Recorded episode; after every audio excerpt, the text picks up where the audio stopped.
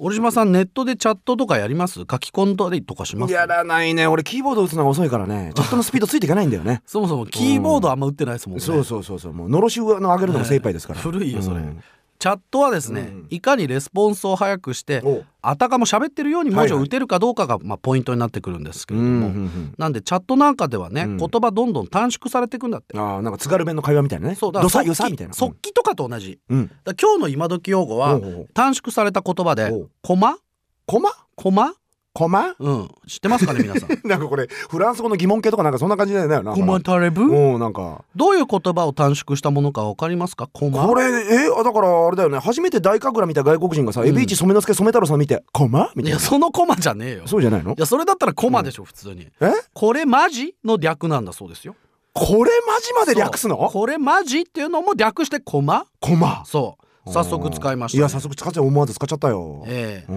んコマとはいわゆるネタにマジレスする行為ということで、ほうまあうん使い方としては「え何これコマこれマジ?」のように使うんだ と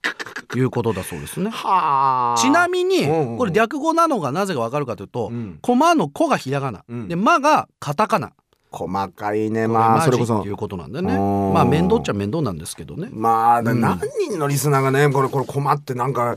まあだけどまああの個人的には困っていうエピソードありますけどねあマジですか、うんどんなどんなまあそれは新宿駒劇場が取り壊さそれるれっていコうマでしょうがよ。それ聞いた時は俺びっくりしたよ本当に「コマ!」って思ったよ「コマ!」って思ったよあなるほど、ね北、島三郎さんのあの舞台を生で見たかったよと思ったよ俺逆にね。もう一緒に祭り歌いたかったよ 俺も